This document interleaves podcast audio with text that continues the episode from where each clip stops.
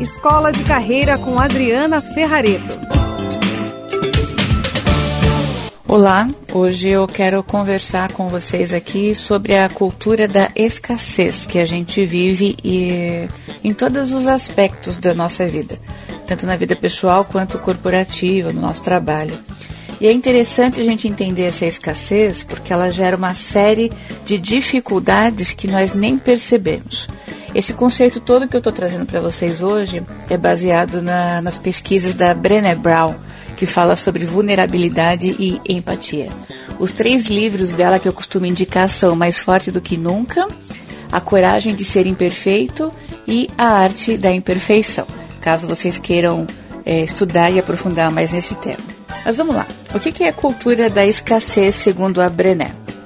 É um sentimento e falta de privação que floresce numa sociedade que tem tendências à vergonha e à humilhação e que estejam profundamente enraizadas na comparação e despedaçadas pela desmotivação. Então, olha que interessante, tem alguns elementos aqui, né?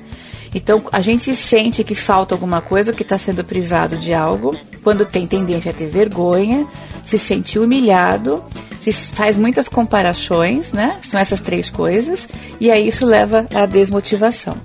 Então vamos, vamos começar a entender como é que essa fórmula da escassez ela pode funcionar. Eu vou fazer aqui algumas perguntas sobre vergonha. Eu vou falar bem pausadamente para você prestar atenção. Se no seu cotidiano, na sua empresa ou você como líder, é, de alguma maneira não tem feito isso, mesmo que sem querer, né? Ou tem permitido que façam isso com você. Então vamos lá para as perguntas da vergonha. Por exemplo, o medo do ridículo e a depreciação são usados para controlar as pessoas e mantê-las na linha? Isso pode ser um método, né? Apontar culpados é uma prática comum? O valor de alguém está ligado ao sucesso, à produtividade ou à obediência? É interessantíssima essa pergunta. Humilhações e linguagem abusiva são frequentes? E quanto ao favoritismo, ai, ai, ai, esse famoso favoritismo, né? O perfeccionismo é uma realidade? Essas perguntas, se você observar bem, elas, quando não respondidas de maneira positiva, em geral, levam as pessoas a se sentirem envergonhadas. Vamos perceber agora quando a questão é sobre as comparações.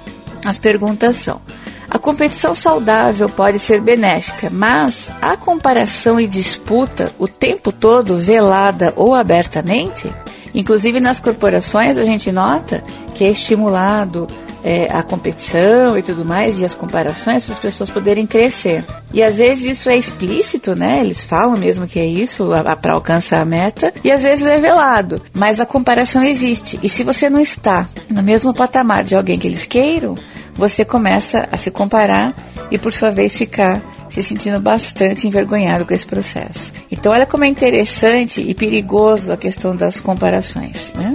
Por exemplo, outra pergunta aqui: a criatividade tem sido sufocada?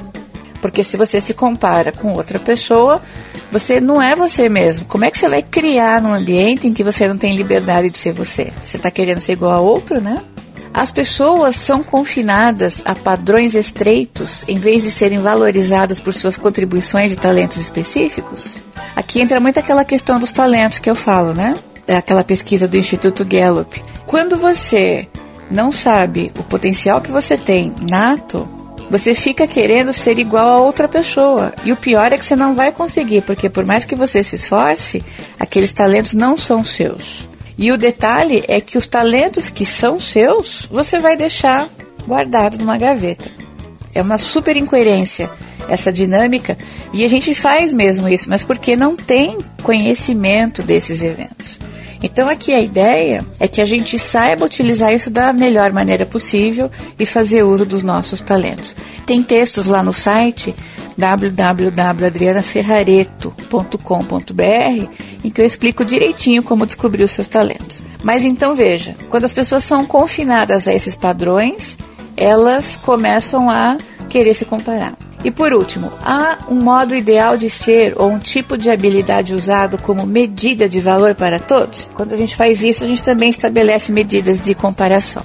Agora vamos falar sobre desmotivação. As pessoas estão com medo de correr riscos ou tentar coisas novas? Possivelmente aquela vergonha, o medo e as comparações geraram isso. É mais fácil ficar quieto do que compartilhar ideias, histórias e experiências?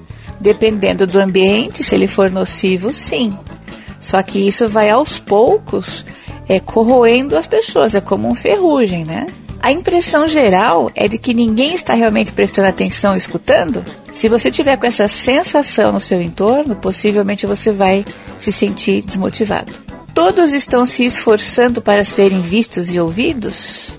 Então, quer dizer, se não é um ambiente que naturalmente as pessoas são ouvidas, precisa haver um esforço grande. E aí começa aquela coisa de um cara querer aparecer mais que o outro, fica lá falando um monte de coisa, é, puxa o saco. Sabe aqueles comportamentos que a gente detesta? Então, eles aparecem neste ambiente é, em que há essa falta de motivação. Então, olha que interessante. Quando existem essas características, é uma forma perfeita, uma soma perfeita de situações para tornar um ambiente ácido nocivo, patológico. E você pode estar envolvida nessa situação, tanto no ambiente familiar, quanto entre amigos ou no seu ambiente de trabalho. Como eu estou sempre cuidando da carreira, né, e falando de carreira, meu foco aqui hoje é para trazer isso à tona no mundo corporativo também. Então, como é que eu, dentro de uma equipe, ou nas interfaces da minha empresa, ou como líder, é, posso sem querer estar tá aplicando algum desses métodos que não são desejáveis.